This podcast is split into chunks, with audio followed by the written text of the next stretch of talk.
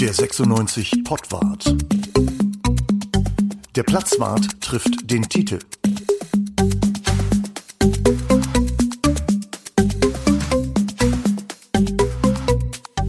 Ja, herzlich willkommen hier beim Pottwart.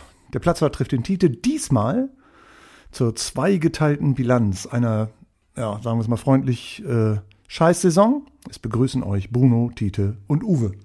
Ja, hallo. Ja, hallo Uwe. Ja, Corona, leere Stadien und dann auch noch 96 für hannoversche Fußballfans war es ja echt nicht leicht ne, in dieser Saison. Und normalerweise ist es ja auch ähm, so, dass eigentlich keine Saison zu Ende geht, ohne dass der Platzwart nicht den Deckel drauf gemacht hat. Also mit Publikum und Singen und Stimmung und diesem ganzen Kram. Ne? Was so dazugehört äh, in der Fußballkneipe, in der Fußballkneipe Nordkurve oder in Abke oder Kirchdorf oder Gerden und ganz früh im Kalabusch. Ne? Aber das geht ja nun gerade mal nicht, wie schon 2019, da ging es auch nicht. Und wahrscheinlich äh, hat der Nicht-Aufstieg auch damit zu tun, dass der Platzwart nicht die Saison bilanziert. Wie gut, also dass wir den Pottwart haben und wie schön, dass ihr 96 Fans da draußen zuhört seit unserer ersten Folge im Dezember 2020. Das ist ein gutes Dutzend mittlerweile und äh, zwar nicht nur in Hannover hört ihr zu, sondern auch im weiten Bogen drumherum. Ne, Tite, da, äh, da haben wir da haben wir Erkenntnisse, wo die alle herkommen. Das ist schon erstaunlich. Ja, wir haben Hörer in Thailand und, äh, und äh, in Vereinigten Staaten sowieso und auch in Frankreich und in Irland. Aber ganz erstaunlich ist, äh, hinter äh, der Bundesrepublik Deutschland rangiert gleich Finnland. Also die, die Finnen hören uns, die mögen uns. Äh, ich weiß nicht, ob ich, ich habe Michael Vossell mal äh, eine SMS geschickt, vielleicht liegt das daran, hat er seinen ganzen Freundeskreis mit eingeladen. Ja, wahrscheinlich. Und wahrscheinlich trinken die auch alle Lütje Lage und essen Karlmerger Pfannenschlag. Finde ich gut. Also, danke dafür. Wir werden auch in der kurzen Sommerpause, die es ja äh, jetzt gibt, weitermachen, äh, weiter den Pottwart machen und dann natürlich ähm, die kommende Saison begleiten, völlig klar. Haltet uns die Treue. Wir haben auf jeden Fall Bock drauf. So. Schöne Grüße nach Finnland, wollte ich noch an, de, an der Stelle sagen. Ne? Also ne, an alle. Unbedingt. Auch an Aki Kaurismäki? Auch, auch an denen. Ja, yeah. Hölleken, Kölleken, wie wir äh, Hobbyfinnen natürlich sagen. So. Helsinki. So, jetzt aber zur abgelaufenen Saison. 13. Platz in der zweiten Liga. Ne? Damit ist 96 Nachfolger von Osnabrück, von Fürth, von Heidenheim, von Kaiserslautern, Sandhausen und dem FSV Frankfurt. Die waren alle 13. Der FSV Frankfurt war 13. als RB Leipzig 5. in der Schlusstabelle der zweiten Liga war. Das klingt wie 10 bis 12 Jahre her, stimmt aber gar nicht. Das war in der Saison 2015, 2016. Da war der FSV Frankfurt 13. und der RB Leipzig 5 in der zweiten Liga. Der FSV Frankfurt hat es übrigens geschafft, dreimal in vier Jahren 13. zu werden. Das hat 96 noch nicht geschafft und wir hoffen, dass das auch nicht passiert. Davor waren es Aachen, Aalen, Jena, Unterhaching, 60 München, Kaiserslautern, Rostock. Wir wissen, wo es für die Mannschaften danach ging. Anders gesagt, 96 ist in einer, also ist 96 ist einer der prominentesten Zweitliga 13. der letzten zwei Jahrzehnte. Da kann sich jetzt jeder seinen eigenen Reim drauf machen. Ähm, wir beim Pottwart sind ja keine Glaskugelgucker, sondern wir sind knallharte Faktenchecker, Realisten durch und durch. Ne? Man könnte sagen, wir sind die Rationalmannschaft der Analysten und wir fragen uns natürlich, was war das Problem? Um dem auf den Grund zu gehen, wollen wir in einem Schnelldurchlauf heute und beim nächsten Mal durch die gesamte Saison gehen und zwischendurch unsere persönlichen Favoriten nennen. Aber jetzt mal vorne weggefragt, Jungs. Ähm, wenn ihr es in einem, ja, meinetwegen auch zwei Sätzen beantworten solltet, woran lag es, dass 96 auf Platz 13 gelandet ist, Bruno? Ähm, hauptsächlich daran, dass wir zu wenig Punkte geholt haben und mehr Punkte auch nicht verdient haben mit diesen Leistungen, die wir da abgeliefert haben. Also das heißt, 13. passt schon eigentlich genau. In der Form, mit der Darstellung, die wir da, ähm, wie gesagt, in dieser Saison gezeigt haben, da ist der 13. ein freundlicher Platz. Ich glaube ja sogar, dass die äh, Saison, wenn sie dann nochmal zwei Spiele oder vier Spiele länger gedauert hätte, für uns eine gewesen wäre, die nicht mit der zweiten Liga geendet wäre. Sprich nicht weiter an dieser Stelle, das ist schlimm genug. Tite, woran lag's? Platz 13. Hm, die, die Mannschaft mag irgendwie intern intakt sein, wie alle immer so schön sagen, und die Mannschaft lebt und so. Aber sie hat als äh, Fußballmannschaft, als Elf oder die dann noch irgendwie die fünf, die noch mit reinkommen, ist sie in der Saison nie so zusammengewachsen, dass man hätte sagen können, okay, da können wir uns jetzt drauf verlassen. Die mhm. wollen jede Woche für das Gleiche gehen, nämlich für einen Erfolg. Ähm, ich glaube, wir haben, 96 hat nicht einmal drei Spiele in Folge gewonnen. Also Konstanz, äh, intaktes Mannschaftsgefüge aus sportlicher Sicht jetzt, ähm, die gab es nicht in dieser Saison. Deswegen ist Platz 13 ein bisschen zu schlecht, glaube ich jetzt. Also anders als Bruno. Also äh, so Platz 9 hätte es schon sein können, aber mehr beileibe nicht. Okay, steigen wir also ein in die Saison im September gleich mit einer Sensation 96 siegt tatsächlich im Pokal. Ne? 3 zu 2 gegen Würzburg, dann Saisonauftakt mit einem 2 zu 0 gegen Karlsruhe. Heile Welt zu dem Zeitpunkt, Tite? Ja, durchaus. Also ähm, der, der äh, Pokalsieg in, in Würzburg, da, da fielen dann die beiden Würzburger Tore in der, in der Schlussphase. Ähm, da hatte man nie den Eindruck, als wenn jetzt irgendwas anbrennen würde, als würden sich zwei gleichklassige Mannschaft gegenüberstehen. 96 war damals noch eine Liga höher, das muss man sagen. Aber das hat sich ja im Laufe der Saison gegen Würzburg nochmal ganz anders entwickelt. Mhm. Dann erster Dämpfer, zweiter Spieltag, 1 zu 2 in Osnabrück, ne? noch mit Zuschauern. Damals äh, übrigens, Tite, du hast das erzählt, dass wenn die alle zusammen auf einer Tribüne stehen, das dann doch irgendwie äh, voll wirkt, so auch wenn in den anderen drei Tribünen irgendwie nichts los ist. Bruno, deine Erinnerung an dieses Osnabrück-Spiel ist ja schon ziemlich lange her. Ja, das ist lange her, aber ich kann mich noch an Christian Santos erinnern, den, den Stürmer, der in der PK vorher schon sehr deutlich angedeutet hat, dass er Hannover 96 mal so richtig schön an einschenken will. Und das hat er dann auch gemacht mit seinen zwei Toren. Der hat in der ganzen Saison, glaube ich, insgesamt drei Tore geschossen, mehr waren es gar nicht. Aber gegen 96, die hat er dann versenkt. Ähm, da, da muss ich dann denken, wenn ich an dieses Spiel zurückdenke und natürlich an die Tatsache, äh, Hannover 96 kann auch Spiele verlieren. Ja, in dieser Saison. Da war man ja vorher gar nicht mit vertraut. Das war ja was ganz Neues. Und, nee. hm? Damit habe ich, nee, damit habe ich auch nicht gerechnet in Osnabrück. Ähm, womit ich auch nicht gerechnet habe, war, das hat es ja eben schon gesagt, das war, das war die Wucht, die, die diese Zuschauer äh, da hatten. Also das war so ähnlich, man hat das ja jetzt nochmal zum Abschluss gesehen, äh, Union Berlin. Mhm. Das sah auch voll aus und, ähm, und äh, in Osnabrück stand ich auf der Pressetribüne und das war, das war voll. Und die haben alle gesungen, als, als gäbe es keine, keine Pandemie, als gäbe es morgen keine Pandemie mehr. Die kam ja dann wieder. Aber ähm, das war mit der Wucht kam 96 nicht zurecht. Und das, das muss man sagen. Also Zuschauer taten Hannover 96 nicht gut. Mhm. Bis eine Woche später. Mhm. Der Oktober startet dann mit dem Derby 4-1 nach 0-1 Rückstand durch ein relativ irres Tor von, ich glaube, Kobylanski war es wenn ich mich recht erinnere. Stimmt das? Ja, ne? Ja, stimmt. Ja. Das stimmt, genau. Äh, und danach noch 4-1. Äh, wie habt ihr dieses, wie habt ihr dieses 4-1 äh, in Erinnerung? Ja gut, da wusstest du noch nicht, ähm, in welcher Verfassung Braunschweig letztendlich sein würde. Also man hatte eine gewisse Ahnung, dass die jetzt nicht zum Favoritenkreis gehören.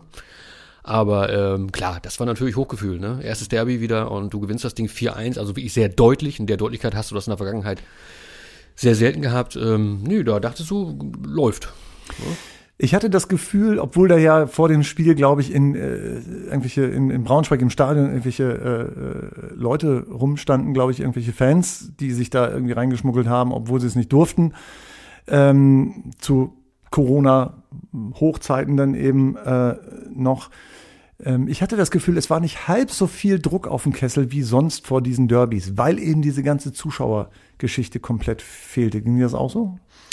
Das war, also es gab da zwei Dimensionen. Also da auf der Mannschaft war schon sehr viel Druck. Also ähm, im Trainingslager in Stegersbach, ähm, da ähm, waren ja, weiß ich nicht, so 200, 300 äh, Fans aus der Nordkurve da und äh, die haben den Spielern sehr, sehr deutlich klar gemacht, also es gibt hier nur zwei Spiele, die ihr gewinnen müsst. Alles andere ist uns egal. Und, ähm, das haben sie dann ja wörtlich genommen teilweise. Das haben sie am Ende wörtlich genommen, aber, aber ähm, die Spieler wussten da ziemlich genau, worum es geht, weil der, weil der mhm. Ton war schon sehr rau. Ne? Also die Mannschaft hat da trainiert und dann kamen sie nachher zu den Fans und dachte man, ja, die feiern uns jetzt ab und so. Nee, nee, das war schon, das war schon eine klare Forderung.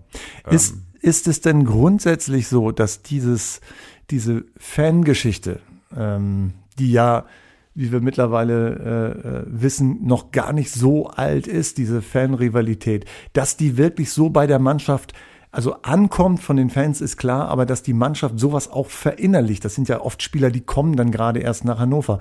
Äh, du bist ja beim Training dabei. Siehst du sowas, also merkst du sowas, sind die Leute dann wirklich irgendwie angespannter? Ist das dann auch für Leute, die neu sind an Hannover ein anderes Gefühl, wenn sie gegen Braunschweig spielen? Ja, das ist so. Also ähm, Sportler brauchen ja dann auch mal ähm, so eine externe Motivation, ne? Also äh, Dinge, die, also was weiß ich, wir wollen aufsteigen mhm. oder äh, wir spielen jetzt ein Derby gegen Braunschweig und wenn du das nicht gewinnst, dann, ja. naja, dann soll ich sagen, dann geh mal einkaufen auf der Georgstraße oder sonst wo. Also dann, dann viel Spaß damit und äh, das merkt man schon. Also die Anspannung ist da und äh, du hast ja auch gemerkt nach dem, nach dem 0-1, wie auf einmal die Post abging, ne? wie, die, wie die da gar keinen Bock drauf hatten, da jetzt irgendwie im Derby schlecht auszusehen. Und dann haben sie wirklich eines der besten Spiele anschließend der, der Saison gemacht. Dann kam die kalte Dusche. So, dann dachte man gerade, okay, jetzt geht's ab. Osnabrück war ein Ausrutscher, dann kommt so 0-1 äh, in Paderborn. Äh, habt ihr da irgendwelche Erinnerungen dran, außer dass es einfach ein, eine kleine Ernüchterung war?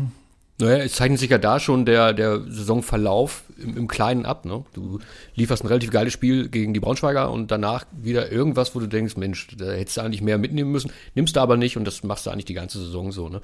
Ich könnte jetzt nicht mehr sagen, wer ehrlicherweise in Paderborn das Tor geschossen hat. Für Paderborn ist mir auch, auch egal, ne? völlig mhm. egal. Genau. Ähm, unter Steffen Baumgart, über den haben wir dann ja später relativ viel geredet. Paderborn ist ja auch durchaus eine Mannschaft, die so einen Höhenfluch gehabt hatte. Äh, Tite wäre von Paderborn theoretisch auch mehr zu erwarten gewesen.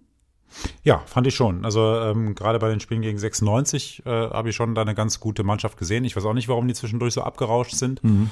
Aber ähm, ich habe jetzt gerade mal geguckt. Also der, tatsächlich der Rechtsverteidiger Dörfler hat das äh, Tor gemacht. Ach, Dörfler, ja, Gott, ja, wie Dörfler. konnte ich das vergessen? Kein Städtler. Ja. Es war der Dörfler. Also die haben halt immer, äh, das ist halt bei Baumgart immer so, der, die, die spielen halt so einen Hurra-Fußball, ne? Und dann, das geht auch mal nach hinten los und äh, das Risiko ist er eingegangen nach dem Abstieg. Das ist er ja auch in der Bundesliga eingegangen, deswegen ist er ja äh, unter anderem abgestiegen mit, ja. mit Paderborn. Und so haben die einfach weitergespielt mit ganz anderen Spielern. Und ja. ähm, gut, das ist jetzt nicht, der, der, der Stil ist offenbar beliebt bei, bei vielen. Also äh, Ball, Ball irgendwo klauen und dann ganz schnell nach vorne gehen, das spielen ganz, ganz viele weil äh, so Spiel machen ist ja jetzt gerade nicht so die Stärke von, von, den, von der meisten Mannschaften. Und ich hätte Paderborn besser eingeschätzt in dieser Saison, aber war nicht so, aber gegen 96 hat das ja funktioniert. Danach kommt ein 3-0 gegen Düsseldorf und es zeichnet sich schon so ein bisschen ab, dass es wirklich kein, kein geradeaus in irgendeine Richtung wird bei 96, sondern dass das wirklich äh, Achterbahn ist. Ne? Du äh, gewinnst ein wichtiges Spiel hoch gegen Braunschweig, dann verlierst du eigentlich gegen eine Mannschaft, die du packen könntest, die nicht schlecht ist, aber die du packen könntest, äh, äh, Paderborn. Und dann kommt so ein 3-0 gegen die hoch eingeschätzten Düsseldorfer. Und genau, da, da guckst du dir das Ding an und du hast die, die Düsseldorfer echt im Sack. Ne? Die hatten, glaube ich, im ganzen Spiel eine Chance, wenn überhaupt. Und ähm, ähm, ja, schöne Grüße übrigens an meinen Freund Bodo, den alten Fortuna-Fan, der nach diesem Spiel wirklich geknickt war. Also war wirklich schlimm für ihn. Äh, so jetzt im Nachhinein hat er das ganz gut verdaut. Aber äh, das Spiel, da dachte ich auch so, Mensch, jetzt, aber jetzt geht's los. Ne? Also 96-Fans sind ja auch so ein bisschen, ja, sind so duldsam. Ne? Man wartet auf das nächste Spiel und es wird bestimmt besser. Und das wurde ja auch besser. Und danach hast du gedacht, ja, das war, das war dieser Knoten, den es gebraucht hat. Mhm. Bis zum nächsten Spiel. Tite, du als Düsseldorfer, ähm, wie schätzt du zu dem Zeitpunkt der Saison, wie waren die Erwartungen in, in Düsseldorf? Aufstieg? Wiederaufstieg sozusagen? Ähm, nein, waren sie zu dem, also meine Erwartung war, dass sie gegen den Abstieg spielen, also auch vor dem Spiel schon. Mhm. Ähm, das war eine äh, wild zusammengewürfelte Truppe, mhm. ähm, die noch überhaupt gar nicht wusste, wohin wollen wir denn eigentlich. Ähm, ich, ich, weiß jetzt nicht genau, wann Klaus Allofs eingestiegen ist in den Vorstand, aber es muss später gewesen sein und dann wurde der, der äh, Aufstieg als Ziel nochmal mal konkreter formuliert. Die Mannschaft, die damals äh, auf dem Feld stand, war ungefähr die gleiche, die zum Schluss dann auch nochmal äh, Fünfter geworden ist. Ja. Ähm, ich habe echt gedacht, die Düsseldorfer rauschen ab, weil mhm. das, das war wirklich, eine, das war eine Nichtleistung, das war, da, da passte überhaupt gar nichts zusammen und äh, im Gegensatz dazu Hannover 96 habe ich eben gesagt, Spiel machen ist schwierig, aber das war für die an dem, an dem Tag überhaupt gar nicht schwierig. Und vielleicht ist das auch ein Baustein gewesen, dass man dachte, ach ja Gott, und das ist ja so oft so gewesen, ach ja Gott, hat er gegen Braunschweig mit ein bisschen Tempo, Geschwindigkeit, hat das, hat das, äh, haben wir das geschafft. Und gegen Düsseldorf war so, wir haben die spielerisch, wir haben die auseinandergenommen aus dem Stadion, geschossen und jetzt hauen wir alles weg. Äh, aber die Düsseldorfer waren an dem Tag wirklich, wirklich schwach. Es stellt sich auch heraus, äh, dass Marvin Duksch ungefähr so ist wie Hannover 96. Am Ende äh, ein bisschen mehr über dem Strich, aber bei Duksch ging's auch. Auf und ab. Er schießt viele Tore, aber er versemmelt auch viel. Das war zu dem Zeitpunkt, deutete sich das eigentlich schon an, ne? oder? Ja, am Ende wird er der gewesen sein, oder ist der, der ähm, als einziger Stürmer in der zweiten Liga mehr als 100 Mal aufs Tor geschossen hat. Ja. Und wenn ja. du dann seine Tore siehst, oder die Torausbeute, dann ist die Quote richtig beschissen, ehrlich gesagt. Genau. Nichtsdestotrotz. Aber trotzdem, natürlich ist der unheimlich, ähm, können wir auch nachher nochmal drauf zurückkommen oder Ja. auch gleich jetzt behandeln. Ich finde, das ist ein unheimlich wertvoller Spieler für so eine Mannschaft. Ähm, wenn man sich an seine Körpersprache gewöhnt hat und die wird auch nicht mehr ändern, äh, ist das jemand, der, der mitarbeitet, der, der Bälle, Bälle sichert, äh, die wieder nach vorne trägt. Also ich finde den, ich finde den tatsächlich, ähm, ja, wie ich schon sagte, echt wertvoll für eine Mannschaft. Und äh, wir sollten unbedingt äh, versuchen, den für uns äh, safe zu machen. Danach, äh, nach diesem Düsseldorf-Spiel, wo alle denken, das sieht nicht schlecht aus. 96 ist irgendwie, spielt noch mit, alle denken, da, da geht noch was in Sachen Aufstieg. Das waren alles Ausrutscher, bislang Paderborn, Osnabrück und so weiter. Danach geht's los. 1-4 in Fürth, 0-0 gegen Aue, 1-2 in Würzburg und 0-3 gegen Kiel. Das sind vier Spiele auf das 1 zu 4. Äh, in Fürth kommen wir gleich noch zu sprechen gegen den späteren Aufsteiger. Aber da, aber da gab es eine Serie, die wirklich relativ heftig war. Ging's von da an schon bergab, Tite? Also das war auf jeden Fall im Vergleich zum Düsseldorf-Spiel, das, das war ein fußballerischer Tiefpunkt. Das war genau umgekehrt. Fürth hat 96 hergespielt. Und es kann jetzt nicht daran liegen, dass es eine personelle Veränderung war, nämlich dass, äh, dass Niklas Hult nicht linker Verteidiger gespielt hat. Äh, Vielleicht war das ja der Grund, aber linker Verteidiger ist ungefähr der zweitunwichtigste Posten neben dem des Rechtsverteidigers. Ähm, und ansonsten war das ja, war das ja die gleiche Mannschaft, die gegen Düsseldorf gespielt hat. Also, und eben mit, mit dieser, mit diesem, mit diesem Bewusstsein, wir haben, wir haben Düsseldorf vom, aus dem Stadion gefegt.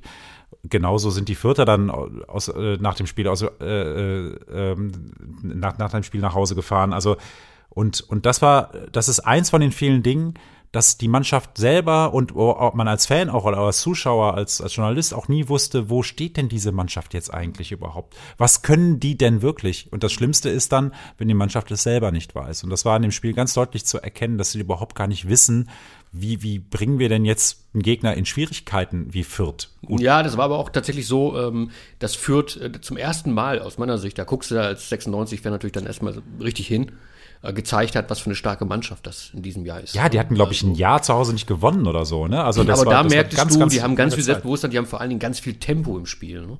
Also ich meine, dass die Tore alles, alles Tempo-Gegenstöße waren und irre cool zu Ende gespielt. 1 zu 2 gegen Würzburg, ne? 0-0 Aue zwischendurch, dann 1 zu 2 in Würzburg. Das ist dann so ein Ding, wo du sagst, boah, gegen so einen designierten Absteiger, der sie damals schon waren. Die standen damals schon hinten und mit dem Rücken zur Wand. Und dann verlierst du gegen so eine Mannschaft 1-2. Deutlicher kann man gar nicht aufgezeigt bekommen, dass das nicht richtig läuft, ne? oder? Mhm. Ja, ja, da, da war dann so, ja, äh, trotz aller Hoffnung, die man immer wieder in so einen Verein dann legt, ähm, schon klar, boff, das wird schwierig. Also. Und du hast ja vorher schon das 0-0 gegen Aue gehabt. Ne? Ja, also da hat, Aue, da komme ich gleich nochmal drauf zurück. Da geht es um das Spiel, äh, das, das, was wir da für die Saison uns ausgesucht haben, jeder. Ähm, genau, also es war, war desillusionierend, beide Spiele. Ja. So, heu, aus heutiger Sicht 0-3 gegen Kiel kann man mal verlieren. Auf der anderen Seite, in der letzten Saison hat 96 in Kiel relativ nicht, nicht deutlich, aber zumindest einigermaßen souverän dann irgendwie gewonnen. War Kiel auf einmal so gut oder war 96 auf einmal so schlecht oder beides? Das ein, also das Spiel will ich jetzt ein bisschen rausnehmen, weil da sind alle drei Tore innerhalb von sechs oder sieben Minuten gefallen. Äh, Das war ansonsten eigentlich ein ausgeglichenes Spiel. Also jetzt keine, keine Sache, wo man jetzt sagt, so wie ein Fürth oder das war, das war furchtbar, was 96 er gespielt hat. Aber du verlierst die dann halt, ne? Ja, ja, ja, ja, auch deutlich, ne? Also ähm, klar, also und das war das, das war die Phase, wo Duxch wirklich, äh, weiß ich nicht, äh, der hat zwar in Würzburg getroffen, aber ähm, ja, ansonsten nicht mehr eine Zeit. Ja, und ich sagte ja gerade Rücken zur Wand. Nach diesem Spiel gegen Kiel stand 96 plötzlich auf dem 13., 14. Platz da unten irgendwo, äh, wo schon sich andeutete, dass das nicht glatt läuft mit irgendwie gerade mal 10 Punkten. Die hatten sich, glaube ich, woanders gesehen. Wir kommen zu einem kleinen äh, Zwischenspiel, will ich mal sagen. Äh, ich rufe einfach mal rein, äh, so ein paar Sachen, Spieler der Saison, Szene der Saison, Tor der Saison und so weiter und so fort. Und ihr sagt einfach mal, wie es aus eurer Sicht aussieht. Bruno, dein Spieler der Saison. Also obwohl äh, Links- und Rechtsverteidiger ja, wie du sagst, Tite, die unwichtigsten Positionen in so einer Mannschaft sind, trotzdem finde ich, dass wir äh, mit Niklas Hult das erste Mal seit äh, Schulle und, und Tarnath einen richtig guten äh, Linksverteidiger in der Mannschaft haben. Vor allen Dingen äh, ist das ähm, Überraschende ist, dass es halt überraschend ist. Also der, der wurde geholt, ähm, keiner hatte große Erwartungen an den Spieler und äh, der hat sich als unglaublich sympathisch und als sehr wertvoll für die Mannschaft herausgestellt mein Spieler der Saison. Tite? Ja, und dann, ich, ich mache es mir leicht, ich nehme Genki Haraguchi. Mhm. Ähm, hat, äh, wir haben uns oft geärgert äh, über ihn in den vergangenen Jahren. Irgendwann war er egal. Der ist halt da und naja, lass mal den Vertrag mal zu Ende gehen. Und dann hat man dann auf einmal gemerkt, jetzt in, in, in dieser Saison, da hat man einen Spieler, der, der den Unterschied wirklich ausmachen kann. Ähm, und er hat, er hat wirklich großartige Spiele gemacht. Er hat aber wie auch die ganze Mannschaft, oh, und da hat die Mannschaft sich dann irgendwann auf ihn so verlassen, dass wenn er jetzt mal keinen guten Tag hatte, dass, ähm, dass die ganze Mannschaft verlassen war. Und ähm, mein gut, er hat sich mit einer sehr, sehr mäßigen Leistung aus Hannover verabschiedet gegen Nürnberg jetzt zum Schluss. Aber er hat tatsächlich gezeigt, dass er Tore schießen kann. Also neun Treffer hat er erzielt, ein paar Vorlagen gegeben, so viel. Das ist seine beste Saison in seiner Profikarriere gewesen. Und ähm, das war schon, und da, da, muss, muss man sagen, wenn man was, also weil es auch überraschend ist äh, auf eine Art, weil er halt zu den Spielern zählt, die der Trainer tatsächlich auf dem Platz besser gemacht hat. Ja. Ich kann mich nicht so richtig entscheiden. Für mich ist es entweder Simon Roya. Ich glaube, also hättest du mich vor, äh, vor zwei Monaten gefragt, äh, ehrlich gesagt, ja, Simon Roya auf jeden Fall. Äh, der gewinnt nicht jeden Zweikampf, das muss man sagen, aber er ist ein unglaublich, erstens ein unglaublich fleißiger Spieler auf seiner Seite, der gibt nie auf, der ist immer dabei. Und äh, er macht auch Druck nach vorne tatsächlich. Das hat sein Landsmann Hiroki Sakai zuletzt so gemacht, wie er es gemacht hat. Also auch mit unglaublich viel Dampf. Er schlägt äh, teilweise sehr gute Flanken. Manche landen auch in einem Tor. Aber er schlägt äh, wirklich gute Flanken und äh, sorgt wirklich dafür, äh, dass Druck nach vorne äh, kommt und dass der, der äh, Angreifer auch immer hinterherlaufen muss. Ähm, das finde ich schon richtig beeindruckend und dafür, dass der hier einfach so ins kalte Wasser geschmissen wurde und nicht wie Haraguchi in Deutschland eben schon Erfahrung hatte, sondern ganz neu war ähm, in Deutschland, fand ich das super, äh, super Leistung. Äh, und ich hoffe, dass der uns noch lange ähm, erhalten bleibt. Und ich glaube, der wird auch noch besser.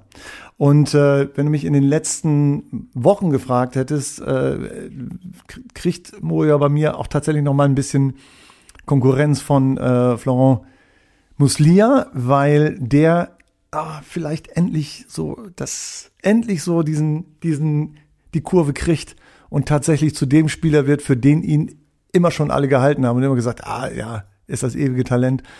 Äh, er hat zum Ende der Saison gezeigt, dass der wirklich auch sogar ein bisschen Verantwortung übernehmen kann, ein paar schöne Tore geschossen hat. Er hat ein paar relativ coole Moves drauf, die immer gefährlich sind, wenn du weißt, er läuft von, von links, nimmt einen Ball mit rechts und dribbelt rein, dann weißt du, da kommt wahrscheinlich ein gefährlicher Schuss, das ist schon cool. Und äh, wenn der tatsächlich zu einem festen Bestandteil der Mannschaft werden könnte, dann äh, glaube ich, also wenn der Vertrauen kriegt vom Trainer von Zimmermann, dann könnte der in der nächsten Saison viel werden. Glaube ich. So, zweite Sache. Die Szene der Saison. Bruno, welche Szene ist dir besonders im Kopf geblieben? Ja, das hat ein bisschen mit, ähm, mit der Struktur ähm, des Vereins zu tun. Ähm, in, Im Gedächtnis geblieben ist mir eine Ohrszene und zwar ein, bei einem relativ unattraktiven Spiel, 0 zu 0 gegen Aue. Ähm, so 70. Minute, da trat der Spieler Zulinski dem Niklas Hult einfach mal das Ohr weg. Du meinst, das war eine Auftragsarbeit? Nee, das glaube ich nicht, weil für, für das, was der, der Chef ja dann verkauft, brauchst du schon noch ein Ohr, oder? also, auch, selbst wenn du, er macht ja mittlerweile auch eine Optik, selbst wenn du eine Brille tragen willst, ist ein zweites Ohr gar nicht so schlecht. Da sitzt die, sitzt die Brille gerade, ne? Ist richtig. Mhm. Mhm. Also, das war wirklich, es, ist, es gruselte einem so ein bisschen, äh, weil, weil das, du sahst das und Blut. Und es war wirklich schrecklich, ich glaube, mit 15 Stichen genäht dann am Ende. Ja.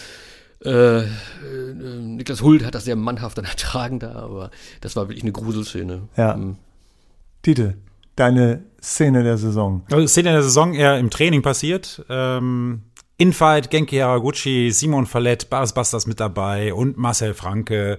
Und ganz wunderbar, wie man sich das im Training wünscht, da ist Leben drin in der Mannschaft, da beleidigt der eine den anderen und da wird äh, versucht mit Fäusten das dann äh, auszutragen und der Trainer noch mittendrin und kriegt noch einen ab und der Co-Trainer auch. Ein großer Pulk im Training wirklich großes Kino, muss mhm. man sagen. Also das äh, in dieser Mannschaft steckt was drin, muss mhm. man sagen.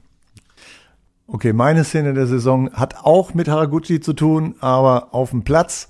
Er hat ein wunderschönes Tor äh, geschossen gegen Heidenheim und ich glaube, hätte es gezählt, wäre vielleicht das Spiel auch anders ausgegangen. Aber es zählte nicht, was keiner so richtig äh, geahnt hatte, weil das Vergehen, was die im Kölner Keller dann äh, tatsächlich geahndet haben, das war, ich glaube, 21 Sekunden vorher passiert.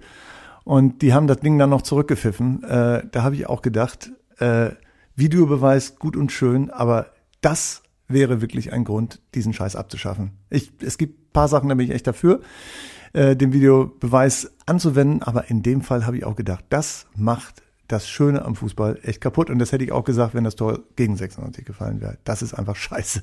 Oder was meint ihr? Also wir haben ja schon drüber geredet, aber so auch im Nachhinein. Ja, braucht kein Mensch, komm her. Völliges Unverständnis. Okay, ja, in der nächsten Saison ähm, werden ja wir wieder dabei sein und vielleicht werden auch wieder Zuschauer im Stadion sein. Und äh, wir bringen ja immer so Kleinigkeiten aus dem, was der Platzwart in den vielen Jahren vorher äh, alles schon gemacht hat, live, so wie wir es jetzt im Moment ja noch nicht können. Und äh, eine dieser Geschichten äh, spielt tatsächlich äh, hat was mit Zuschauern zu tun und da kommt auch einer drin vor, der irgendwie immer mal wieder bei 96 auftaucht. Hört doch mal rein aus unserer kleinen Reihe.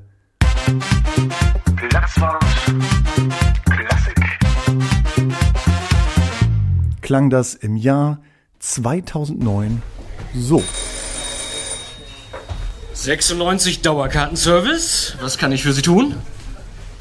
Eine Dauerkarte, ja, ja. Sie freuen sich auch so auf die Saison?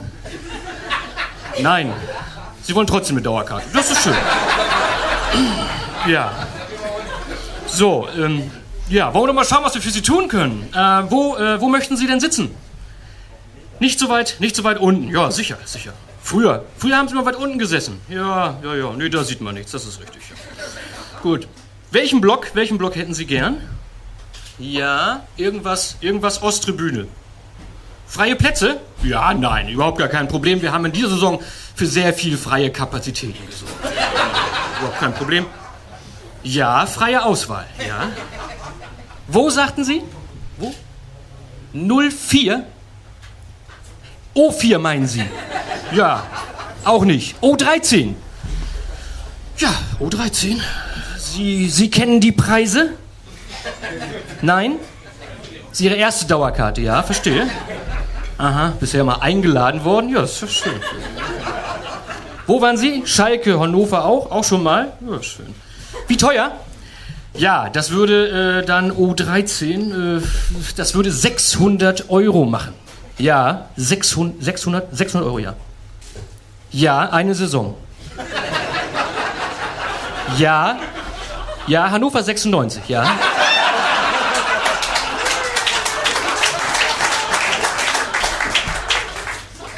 Nein, nein, nein, nur Heimspiele.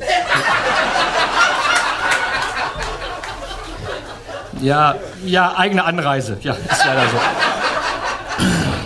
Nein, günstiger äh, in dem Block, äh, tut mir leid, äh, werden die Karten wohl nicht. Vorerst nicht. Ja, ja. Hm. Ja, ich kann Sie ja verstehen, aber äh, Sie können sich, ich meine, wenn ich das so höre, Sie können sich diese Karten dann schon leisten, ja? Äh, äh, was machen Sie beruflich, wenn ich da mal fragen darf? Hm? Lehrer? Mit Sport? Ja, schön. Aber gerade, was sagten Sie? Keine Anstellung gerade? Nein, nein. Fast einen Job gehabt gilt hier nicht. Nee. Nein. Aber was in Aussicht sagen Sie? Ja, das ist ja schön. Ja. Wo? Frankfurt? Ja, Frankfurt, ich meine, das ist ja immer viel Fahrerei dann auch, nicht? Ja. Oder Hannover? Auch Hannover ging ja. Aber dann brauchen Sie die Karte nicht? Naja, ich meine, das ist aber ein bisschen, jetzt wird's aber komisch, oder? Jetzt wird's aber schwierig. Also, äh, erst haben sie kein Geld, dann wissen sie gar nicht, ob sie die Karte überhaupt brauchen. Äh, also unter, unter diesen Umständen, äh, ob das dann was mit der Dauer ob das dann Sinn macht, glaube ich nicht. Nein, nein. Nein, das ist nicht persönlich gemeint. Nein, nein. Sie können jederzeit wieder anrufen, gar kein Problem. Natürlich, ja. Keine Eile. Wir halten die Osttribüne für Sie frei. Ja. Ja, ja, genau. Ja, bis dann. Machen Sie es gut. Tschüss, Herr Slomka. Ja, Herr Slomka wird uns ja vielleicht noch äh, beschäftigen, vielleicht auch nicht. Wir kommen nochmal zurück zu unseren Favorites. Ähm, das Tor der Saison fehlt noch. Tite, dein Tor der Saison. Ihr wollt jetzt alle, dass ich sage, äh, Kevin äh, Kingsley Schindler, ne? Das wollt ihr jetzt, dass ich das mache, aber das mache ich nicht. Nee, also sag auf jeden Fall nicht Haraguchi, weil das ist meins. Ach so, das ist deins, okay. Also Kingsley Schindler hat natürlich äh, ein, ein Eigentor, das war gar nicht schön, also das ist nicht das Tor der Saison, äh, natürlich nicht. Tut mir aber ein bisschen leid, dass die Saison so doof gelaufen ist für ihn. Aber ähm, ich habe ich hab jetzt tatsächlich das Beste kommt zum Schluss. Es ist äh, das Tor gegen Nürnberg fand ich zauberhaft. Das waren, Ja. ich habe es nachher in der, ich habe es in der Wiederholung noch mal gesehen, gestoppt, exakt zehn Sekunden, bis der Ball im Tor war. Der Ball kam aus dem Mittelfeld über Weidand, Duxch zu Meiner, ganz clever wieder reingespielt zu Duxch zurück und dann ähm, so schießt man Tore nach der Balleroberung. Und schon sind wir wieder bei Mirko Slomka, ne? genau. Bei seiner 10-Sekunden-Regel. Mein Tor des Jahres, ich habe es gerade schon verraten, Genki Haraguchi gegen den HSV.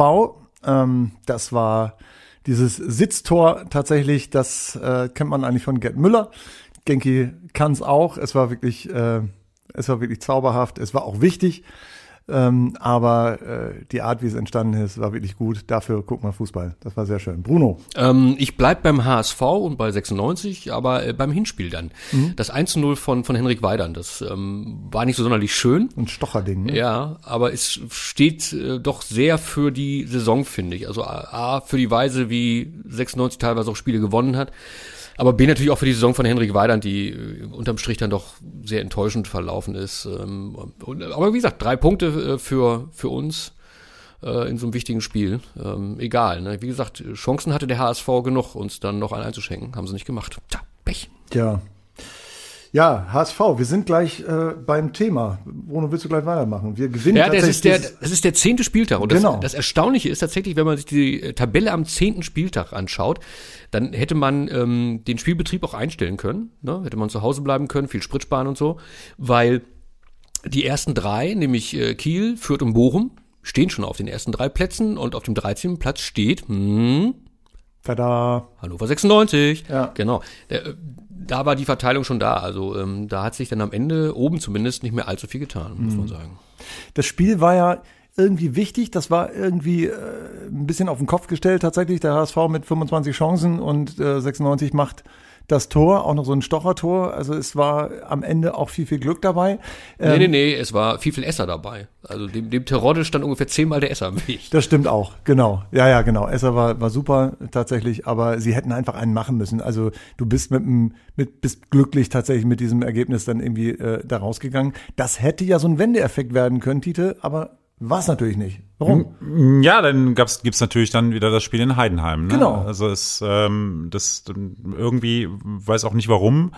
Ähm, ja, ich weiß ein bisschen weiß ich schon warum. Aus äh, personellen Gründen hat 96 mit einer Dreierkette begonnen, weil sie mit hohen Bällen der Heidenheimer gerechnet haben. Die Bälle waren zwar lang, aber nicht hoch und die gingen über Geschwindigkeit. Und da stand dann äh, Baris Bastas, ähm, der ja nicht der schnellste Verteidiger ist, und hat dann diesen diesen äh, langen, eher flachen Steilpass nicht mehr erlaufen können. Ja, daran lag es aber nicht nur. Ich glaube, es fehlte auch das Coaching von der Linie. Kann das sein? Da, da, da haben wir ja tatsächlich äh, mit, mit Asif Saric an der Seitenlinie gespielt. Ja, aber, aber Kenan Kotschak ist ja nicht das fehlende vierte Glied in der, in Ja, der der lag, der lag, der schon, lag, der hat's ja steif- schon der ausgedacht. Der, hat's lag ja steif, steif im Hotel. Ne? Der konnte sich ja nicht bewegen. Der hat ja äh, Hexenschuss oder wie wir in Hannover sagen, Hannover Rück. Ne? Witch Shot, ne, wie man äh, im internationalen Fußball ja sagt, oder Hannover Rück, genau, bei uns. Und äh, der, der, unser Lieblingsreporter, der Jörg Dahlmann, der ja sozusagen auch fertig hat jetzt mittlerweile, wie wir dann später erfahren haben, äh, hat die ganze Zeit einen der Co-Trainer mit einem anderen Co-Trainer verwechselt und hat das erst sehr spät gemerkt, dass das der andere Co- Co-Trainer war. Ich glaube, er hat Asif Saric, glaube ich, als Bahnemann bezeichnet die ganze Zeit oder so ähnlich. Also es war äh, relativ skurril, aber vieles bei Jörg Dahlmann war ja skurril. Äh, Einiges auch nicht, aber vieles. So, dann geht's mit der Achterbahnfahrt weiter. 2-0 gegen Bochum, dann 0-0 in Regensburg und dann kommt ein 0-3, ein Pokal aus beim mittlerweile äh, Ligakonkurrenten Werder Bremen. Damals, wenn wir mal bei Bremen bleiben wollen, Tite, sah das alles unglaublich klar aus. Bremen war klar überlegen, oder? Ja, ja, da, da gab's da gab's gar nichts zu holen in dem Spiel. Also ähm, weiß auch nicht genau, ob 96 nicht verstanden hat, dass es der Pokalwettbewerb war oder vielleicht doch die Liga, wo man jetzt wieder hoch verlieren muss nach einem Sieg oder einem Unentschieden, muss man vielleicht wieder verlieren. Also das war, das war, das war Ja, furchtbar. und vor allen Dingen, äh, äh, Bremen kam, glaube ich, mit der Empfehlung von, glaube ich, neun Siegen, äh, neun Spielen ohne Sieg. Ja. Also ähm, echt zu machen. Ne? Und, und die Mannschaft war sowieso in dieser Saison irgendwie zu greifen und zu packen.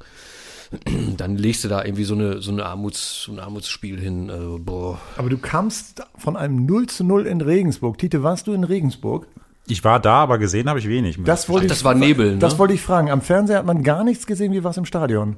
Äh, man hat, man hat, also, äh, sagen, also ganz im Ernst, man hat nicht gesehen, wenn ein Eckball auf der diagonal gegenüberliegenden Seite geschossen hat. Das hat man nicht gesehen. Aber ansonsten konnte man das Spiel schon verfolgen. Aber äh, das, das lichtete sich so im Laufe der Zeit ein wenig. Aber viel, viel zu sehen war da nicht. Aber ich glaube, es hätte auch, wäre auch nicht mehr zu sehen gewesen, wenn die Sonne geschienen hätte und blauer Himmel gewesen wäre, weil viel ist auch nicht passiert. War es denn so, dass die Spieler auch beeinträchtigt sind durch den Nebel? Wenn man drin ist, ist es ja meistens etwas besser. Oder war das so dicht, dass selbst die Spieler nicht gesehen haben, wer da die Ecke tritt? Ja, also das, das ist schon so. Also es war schon sehr grenzwertig. Ich, ähm, ich glaube, der, die Maßgabe ist ja, dass man von einem Tor zum anderen schauen kann.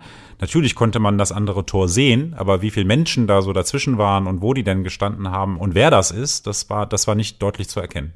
Da du jetzt, äh, da wir jetzt gerade bei, bei Jan Regensburg sind, hast du denn Sebastian Stolze dort verfolgt? Hast du den gesehen? Fiel der auf in der, in der Regensburger Mannschaft? Ich weiß noch nicht mal, ob der da gespielt hat. Also jetzt mal im Ernst. Also wie gesagt, das, das Spiel war so schlecht, Ja. auch, auch so, was man gesehen hat, dann noch so, dass, dass mir Sebastian Stolze da nicht aufgefallen ist. Nein. Es folgt ein 4 zu 0 gegen Sandhausen. Ein bisschen Hoffnung. Sandhausen immer so ein bisschen so Angstgegner irgendwie. Ah, das war ja nicht irgendein Spiel. ne? Das war das erste Spiel äh, im Jahr 21, 2021. Und 4-0 hat sonst im Profifußball in Deutschland keiner gewonnen. Das heißt, wir waren tatsächlich Tabellenführer aller Profiligen in Deutschland mit diesem Sieg. das, ist 4 schon, zu 0. das ist schon geil. Und einer, Man muss ja an Kleinigkeiten festhalten, wenn es die ganze Saison halt nicht läuft, ne?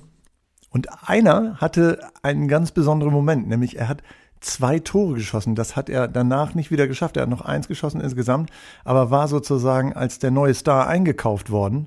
Der Mann, von dem wir lange nicht wussten, wie er heißt. Tu Messi, offensichtlich. Tu Masi, habe ich immer am Anfang gesagt, ist natürlich Blödsinn. Also Tu Messi, ähm, hat zwei Tore geschossen, ist aber trotzdem weit hinter den Erwartungen zurückgeblieben, oder? Also ich hatte ehrlicherweise gar keine Erwartung, ähm, und, aber die hat er unterboten. Das kann man, glaube ich, so sagen. Ja, er hat auch nicht viel gespielt, ne? das muss man auch dazu sagen. Ja, er hat Also, aber auch zu Recht ähm, nicht viel gespielt. Das, da bin ich mir nicht ganz sicher. Also ich, Ach, komm, hör auf. Ich, äh, nee, äh, im Ernst, also äh, das, der, Du meinst, der, du meinst irgendwie Kotschak und Weidand teilen sich jetzt die 45.000 Hühner? Äh, ja, nein, das nicht, aber aber äh, Thomas, Thomas, ich sage immer noch Tomasi, Ja. das, das, ich kann es nicht anders. Äh, Do it. Ähm, aber ich habe ja auch ein paar Trainingseinheiten gesehen und es gibt, äh, glaubt es mir oder glaubt es mir nicht, es gibt keinen Angreifer, der so einen guten Schuss hat wie er und der so oft trifft. Also man kann ja mal die, die Torhüter fragen, wie oft die hinter sich greifen mussten bei Tomasi. Die sehen den Ball gar nicht kommen, der ist dann schon im Netz. Aber also, es gibt natürlich auch so ein paar andere Aufgaben, die der hat. Und ich habe manchmal den Tumessi, also hätte der Hosentaschen gehabt, hätte er die Hände einfach drin versenkt, wenn es ums Zurücklaufen und ums Verteidigen geht. Der läuft so drei Meter neben dem Gegenspieler her und dann hört er einfach auf. bei Rusti hat's auch keinen gestört. Ja, der war aber, der war nach vorne, war der halt schon eine Waffe, ne? Der, zumindest in der ersten Periode, in der er hier in Hannover war. Aber er war ein bisschen faul nach hinten, das stimmt doch, oder? Also das, das, der Eindruck täuscht doch nicht. Ich habe ich hab nun alle Spiele gesehen irgendwie, aber ich hatte immer das Gefühl, wenn er spielt, der gibt ganz schnell auf und der grätscht auch nicht äh, mal hinterher oder so, sondern er hört dann einfach auf zu laufen. Das Also mir hat mal äh, eigentlich erschütternd, äh, hat mir mal Mike Franz erzählt, dass ähm, ja, den Tomasi, sagt er, den nimmt er immer so hart ran und den kritisiert er immer so. Aber wo, woher soll der wissen, wie man sich defensiv verhält? Das hat er nie gelernt. Aus dem Training? Das hat der nie gelernt. Ja, Training ist, ist ja das eine, ne? aber wie trainiert man? Man trainiert ja oft nicht jetzt so auf ganzer Fußballplatzgröße und Positionsspiel und so weiter. Da geht man ja von aus, dass, dass Profifußballer das alles mitbringen. Und 11 gegen 0 kann man mal machen, um die, um das alles so ein bisschen zu verteilen. So, du musst dahin, wenn das und das passiert und so. Aber so trainiert man ja in der Regel jetzt so nicht. Und äh, ich fand es aber trotzdem erschütternd, dass das vorausgesetzt wird, dass jeder Spieler das können muss und dass man damit dann im Training dann auch nicht mehr, nicht mehr daran arbeitet oder zumindest nicht so daran arbeitet, dass es funktioniert, weil so schwierig ist es nicht, defensive Laufwege oder ähm, Defensivverhalten zu trainieren. Aber jetzt, wo du sagst, stimmt das eigentlich? Also ich habe äh, ich habe Rechtschreibung gelernt, aber Interpunktion, äh, das, das, das habe ich nie gelernt. Das, deswegen mache ich keine Punkte und Kommas. Hm, deine Lehrer sind schuld. Wahrscheinlich, genau. Also könnte ich mich eigentlich für 750.000 an die Süddeutsche Zeitung verkaufen lassen, oder? Ja, vielleicht ist das, äh, ja, ja. Ja, oder die Brigitte. Okay, ich nehme die Brigitte, alles klar. Das ist die so. zweite, Brigitte ist die zweite Liga aus deiner Sicht. Nee, bei den Frauenzeitschriften ist äh, die Brigitte sowas wie der erste FC Köln, glaube ich, ist ein Altmeister. In dem Fall eine Altmeisterin der Zeitschriften. Ne? Glaube ich auch. Mhm. Und ich glaube, in Darmstadt, um jetzt mal eine echte Gerd Delling-Überleitung zu machen, in Darmstadt hat die Brigitte auch extrem viele Leserinnen. Und da führt uns nämlich auch das nächste Spiel. war das schlecht. 1 zu 2 gegen Darmstadt, danach 2 zu 3 gegen Pauli. Der ganze Schlendrian geht wieder los. 96 steht schön da, wo sie hingehören, offensichtlich. Äh, und dann folgt noch ein 5 zu 2 in Nürnberg, wo alle wieder denken, da geht's doch gerade bergab, dann schießen die fünf Dinger in Nürnberg. War Nürnberg so schlecht oder 96 so gut? Ich glaube, Nürnberg über die ganze Saison war genauso enttäuschend wie unsere Truppe. Ähm, die sind auch nicht zufrieden da. Ähm, da kann Dieter Hecking, hat er viel Arbeit vor sich, sag ich mal so. Wir kommen zu den Favoriten. Teil 2. Der Fehler der Saison. Bruno. Ähm, der Dreijahresvertrag für Kinder Kotschak. Äh, der hat die Mannschaft stabilisiert in der Vorsaison, das war alles gut. Aber warum muss ich dem Mann dann den Vertrag über drei Jahre geben? Habe ich nicht verstanden und äh, hat sich dann auch gerecht. Tja. Mhm.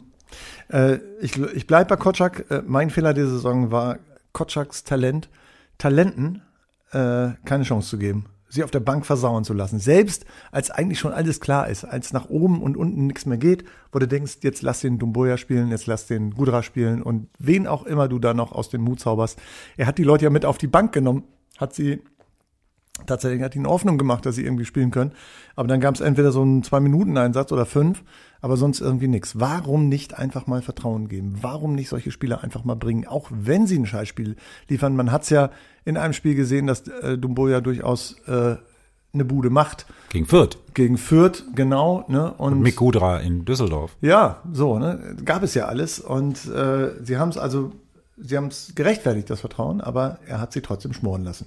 Tite, dein Fehler der Saison.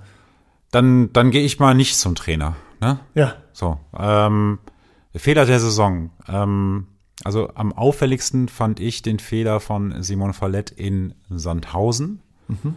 als er die Tür zum, ich glaube, es war das 4 zu 2 oder ja. war es 3 zu 2 für Sandhausen, ähm, so weit aufgemacht hat, wie es eigentlich für einen Verteidiger überhaupt gar nicht geht. Das habe ich mir, glaube ich, fünfmal angeguckt. Das werde ich äh, meinen Enkelkindern noch zeigen, um denen zu sagen, so bitte niemals verteidigen.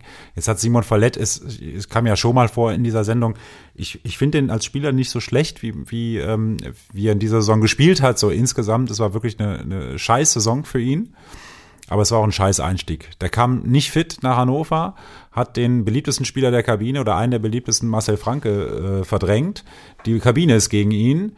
Der spielt ein schlechtes erstes Spiel und ist aber ist halt in der Startelf und ähm, und da ist schon vieles durcheinander geraten. Also mit Simon Fallett wurden viele Fehler gemacht und dann war seine Familie nicht hier, hat man sich nie, hat er nicht wusste er nicht wirklich, hm, kann ich nicht nach in die Türkei und so weiter, hat sich auch mhm. nicht wohlgefühlt. Dann die Prügelei im Training ähm, und so Aussetzer in der in der in der Abwehr wie in Sandhausen. Das war das war schon für ihn eine sehr bittere Saison. Mhm. Eigentlich gar nicht möglich für einen Spieler, der so hoch mal gespielt hat in Frankfurt in der Europa League gespielt hat und wirklich auch gut performt hat. Aber vielleicht braucht man einfach einen Hinteregger an seiner Seite, um äh, da irgendwie bessere Spiele zu machen. Aber da, das ist wirklich eine, eine richtige Enttäuschung gewesen. Ich sage nur deine armen Enkel. Ne? Wenn die sagen, Nee, ich habe mir das, ich habe mir das, äh, nee, das ist ja dann zum, schaut mal, dass der, der verdient da viel Geld mit und der spielt jeden Tag Fußball, schaut mal, wie man das nicht macht. Die lachen mich aus und sagen, äh, da weiß ich doch, warum Nee, äh, das? es ist so eher so, dass sie sagen, Opa Tite, zeigst du uns Fußball? Und dann sagen, sagt Opa Tite, sagt, ja klar, zeige ich euch Fußball. Und die, oh ja. Und dann denken Dann die, jetzt kommt, so einen Scheiß. dann kommt Barcelona gegen PSG oder irgendwie sowas oder irgendwas mit Liverpool und dann kommt Hannover 96 gegen Sandhausen. Oh mein Gott. Gut, ähm, wir kommen zum Spiel der Saison. Was war euer Spiel der Saison? Wir greifen vielleicht jetzt ein bisschen vor, das weiß ich jetzt nicht, was ihr vorhabt. Aber was war euer Spiel der Saison? Ach, ich mache das mal ganz einfach. Mein Spiel der Saison war das 2-0 äh, zum Auftakt gegen den KSC. Das ist für mich immer das schönste Spiel der Saison, weil das das Spiel ist, wo die Hoffnung auf Aufstieg da ist und auf eine super Saison mit tollen Spielen. Und wenn du das Auftaktspiel gewinnst, das ist für mich immer ein wunderschöner Moment. Ich, ich, ich mag das. Mein Spiel der Saison sind zwei Spiele. Es zeigt so wirklich äh, den so exemplarisch das, was 96 in dieser Saison irgendwie äh, gezeigt hat. Wirklich Tag und Nacht and Hyde, wenn du willst. Ne? Das 1 zu 4 in Fürth, wir haben ja schon kurz drüber gesprochen, wo 96 keine Chance hatte gegen One-Touch-Fußball von Gräuter Fürth, die ja wirklich nur einen Bruchteil dessen gekostet hat, die Mannschaft, die äh, Hannover 96 gekostet hat und wird 96 wird vorgeführt in Fürth nach Strich und Faden, nach allen Regeln der Kunst. Wirklich unglaublich, unglaublich keine Chance, die sie hatten dort. Und dann das Gegenstück, das 2 zu 0 gegen Bochum in der Hinrunde, wo du dachtest, die spielen super, Bochum kriegt kein Bein an die Erde, die gestalten das Spiel, die sind überlegen, die haben die meisten Chancen, die verballern noch eine Menge, die hätten viel höher gewinnen können. Und du denkst, ja, warum nicht immer so? Also wirklich zwei Gesichter, Tag und Nacht, schwarz und weiß. Tite, dein Spiel der Saison. Mein Spiel der Saison ist das 2 zu 3 äh, gegen Düsseldorf, also 3-2 für Fortuna in Düsseldorf. Ähm, deshalb, weil es ähm, eben diese, die, diese große, große Schwäche der Mannschaft zeigt, sich selber einschätzen zu können. Du bist, du gehst in die Kabine, äh, der Gegner hat gerade eine gelb-rote Karte bekommen, Hartherz ist vom Platz geflogen. Die Düsseldorfer, äh, das weiß, das weiß ich, die, die schlagen sich in der Kabine, also die schlagen in Hartherz, weil er gesagt, du Idiot, du hast uns hier die Punkte gekostet, heute geht's doch hier um den Aufstieg so. Und das war so eine Partie, äh, 96 war Sechster, Düsseldorf weiß ich gar nicht, ich glaube Fünfter oder Siebter, irgendwie sowas rum. Es ging darum, wer hält den Anschluss. Und dann verlierst du das Spiel in der zweiten Hälfte in, in Überzahl und ausgerechnet Felix Klaus trifft dann auch noch. Also das ist ja, das ist ja wirklich ein furchtbarer Tag dann für 96 gewesen. Also das war ähm, nicht zu fassen. Wir haben, wir haben als Journalisten haben alle auf der Pressetribüne gesessen und der Hartherz flog vom Platz und alle haben gedacht, so weil Düsseldorf auch nicht gut war an dem Tag, in der ersten Hälfte zumindest. Und alle haben gedacht, das Ding ist gelaufen und äh, 96 gewinnt das Ding mit drei, vier, fünf Toren Unterschied. Tja, es kam dann doch. Das hat die Mannschaft auch gedacht, äh, ganz offensichtlich. Wir kommen zu unserer Rubrik. Wir kommen zu unserer Rubrik Lieblingszitat. Es gab ja viel, was gesagt wurde in dieser Saison. Was ist euch kleben geblieben? Was ist euer Lieblingszitat aus dieser Saison? Bruno. Ja, schon so ein bisschen her, ähm, zu Beginn der Saison. Ähm, da wird der Kollege Bijol, äh, Jacques Bijol, verpflichtet und ähm, seine Freundin besucht ihn in Hannover. Und ich weiß gar nicht, wem gegenüber ähm, sagt sie äh, den schönen Satz, wir werden uns hier sicher wohlfühlen. Die Menschen sind so freundlich. Auch der Boss. Also genau genommen sind es drei Sätze. Aber ich frage mich tatsächlich, wen hat diese Frau getroffen? Wen hält sie für den Boss? Und haben sie sich hier wirklich wohlgefühlt? Also sie beide sowieso nicht, weil sie ist, glaube ich, dann wieder zum Studieren nach Slowenien gefahren und der, ihr Freund, der Joll, ja, so richtig glücklich ist er dann hier auch nicht geworden. Ich glaube, jetzt muss er wieder zurück nach Moskau. Ob das so Spaß macht, weiß ich nicht. Das weiß ich auch nicht. Ich glaube, der hat sich hier schon irgendwie wohlgefühlt, aber so richtig den, die, die Kurve gekriegt hat er auch nicht, ne? Nee, äh, zumal mit der Klausel im Vertrag, äh, was den, den Kaufpreis da angeht, das kannst du vergessen. Ja. Mein Zitat geht so. Wir müssen professioneller werden, besser, verantwortungsbewusster und im Ergebnis sicherer. Wer hat das gesagt? Martin Kind. Natürlich, Ja, muss ja, Martin muss ja. Geld. So, und zwar zur Frage, warum es einen Transferrat gibt. Ne? Also warum so eine ganze Gruppe von, von Experten äh, entscheiden sollen, wer gehört, wer geholt wird äh, und wer nicht, äh, was in der Vergangenheit immer dazu führte, dass irgendwelche äh, Sachen so lange brauchten, weil alle ihren Senf dazugeben mussten, dass am Ende dann äh, nur ganz wenig dabei rauskam. Mal gucken, wie das jetzt wird. Ich finde vor allen Dingen ähm, schön, wir müssen professioneller werden, besser verantwortungsbewusster. Es heißt, Wir waren es bislang nicht. Und das sagt Martin Kind selbst. Und wer Mhm, hat seit ungefähr 20 Jahren. Wer hat in den letzten 20 Jahren die Entscheidung gefällt? Er selbst. Also er findet sich selbst nicht professionell, nicht gut und nicht verantwortungsbewusst. So könnte man es interpretieren. Weil so ein Transferrad wäre jetzt nicht gerade Corona. Da hätten wir da nicht so eine Corona-Saison hinter uns. Transferrad brauchst du nicht. Du kannst einfach in die Klickmühle gehen und dich da zehn Minuten hinsetzen. Dann hast du genug Vorschläge für neue Spieler und auch für auslaufende Verträge, die man nicht mehr verlängern sollte. Ja. Wenn ihr die Klickmühle nicht kennt, das ist eine kleine Kneipe gegenüber der Markthalle in Hannover, sozusagen im Einflussbereich, im, im, im Ein, nee, wie heißt das, im Einzugsbereich Markthalle und Landtag.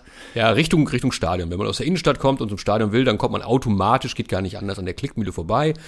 Das jetzt, das war so ein Einschub für alle Finnen, ne? Und da Die werden- jetzt wissen, wo die Klickmühle liegt, ne? Hölleken, Kölleken, genau. Und da werden nämlich die großen Entscheidungen äh, gefällt. So, Tite, dein Zitat des Jahres, der Saison. Fußball ist kein Eiskunstlauf. Das ist das Zitat, das Kinan Kotschak benutzt hat, um den Stil von Hannover 96 nach der Niederlage in Heidenheim zu beschreiben. Es war Dezember. Also Ja. Da waren lauter Norbert Schramms für ihn auf dem, sag ich jetzt als. ja, oder Kathi Witz oder irgendwie so. ist dann auch ähm, Leichtathletik kein Tauziehen? Das, das impliziert das automatisch. Aber Ja. Rainer Kalmund hat immer gesagt, dass Fußball ist wie Eiskunstlauf. Ne? Man muss halt die Tore machen. Ja, oder. Hm. Genau. Oder Konterfußball ist kein Bier trinken. wie man will. Genau. Okay, und damit das alles nicht so schwer fällt, wir sind ja in einer Saison, das fällt ja alles nicht so leicht und wir- finden es auch tapfer, dass ihr noch dabei seid und zuhört. Ähm, damit das alles nicht so schwer fällt, blicken wir zurück und zwar genau zehn Jahre. Vor zehn Jahren, da hatte der Platzwart Gäste beim Saisonabschluss im Kalabusch in der Südstadt. Oh, jetzt werde ich wehmütig. Ja, Kallerbusch, genau. Mensch. Da, das war Sag doch mal kurz, wo ist das für die Finnen jetzt? Für die Finnen, äh, da müsst ihr, wenn ihr in Hannover landet ähm, mit dem Flugzeug, dann müsst ihr euch eu, euren, euren Körper nach Süden drehen und dann immer geradeaus laufen. Und wenn ihr am Bahnhof vorbeigekommen seid, ist es noch, glaube ich, sind es noch zwei Kilometer, dann seid ihr am Kallerbusch. Wer, oder sagen wir es mal so, ihr wärt am Kallerbusch, wenn es diese wunderbare Kneipe noch gäbe. Die gibt's nämlich nicht mehr. Das ist ähm, ja eine, eine Folge des Städtewandels, des städtebaulichen Wandels. Äh, na, in Wirklichkeit hat Jörg einfach hingeschmissen. Genau, denke ich auch. An der Salzstraße. Aber es riecht dort immer noch nach Bier. Da ist mittlerweile, glaube ich, Ja, ein und Grieche. zwar, wenn du aus dem Bahnhof hinten raustrittst, dann riechst es noch. Oder ist es irgendwas anderes, was da riecht? Nee, ich glaube, das ist schon, das ist schon wirklich Bier. Also für die Finnen, wenn ihr Lust habt, geht gerne mal hin, da wo das Kalabusch mal war. Und damals beim Saisonabschluss, den wir die ersten Jahre dort gemacht haben, da hatten wir zwei Gäste und die hatten spontan Lust, einen mit uns allen, die wir dort waren, zu singen. Und in der Reihe Platzwart schallte es damals so durch die Südstadt.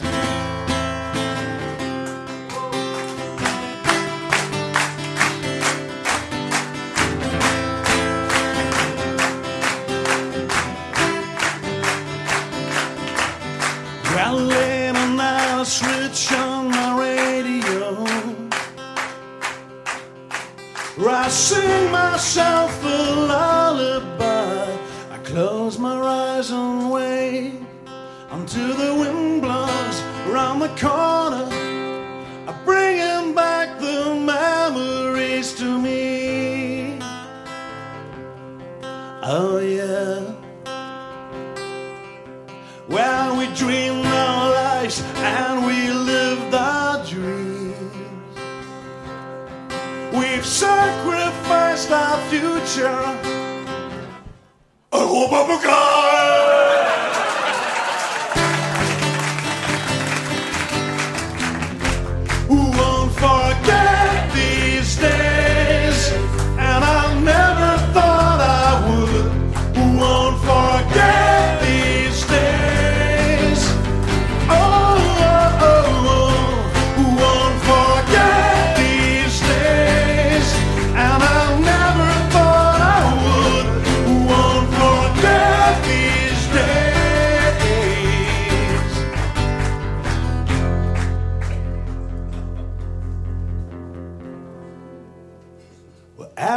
Everybody so important and they all want to cheat you. Bread is bread and you can't even eat it. Young boys take their daddy hands and swear. We'll do it for. I hope Papa God.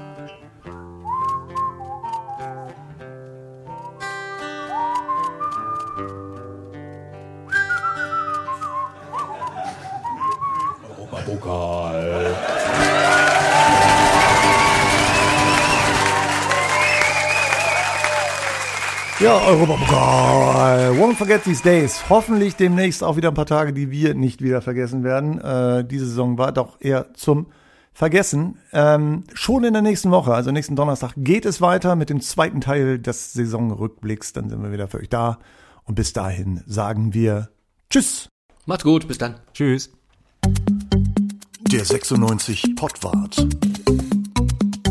Der Platzwart trifft den Titel. Thank you.